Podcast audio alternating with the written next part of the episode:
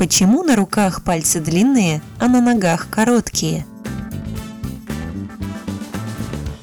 На длину наших пальцев повлияли эволюция и обувь. У обезьян пальцы на верхних и нижних конечностях имеют одинаковые функции. С их помощью они лазают по деревьям. Но века прямохождения и использования обуви редуцировали функции стопы человека и пальцев на ней. Опора осталась, но не хватательная функция.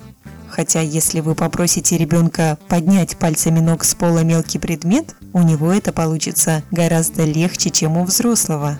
Впрочем, регулярное хождение босиком, только не по паркету, а по земле, может повысить уровень чувствительности и ловкости пальцев. Длиннее они уже не вырастут, а вот хватать и переносить мелкие детали смогут более ловко.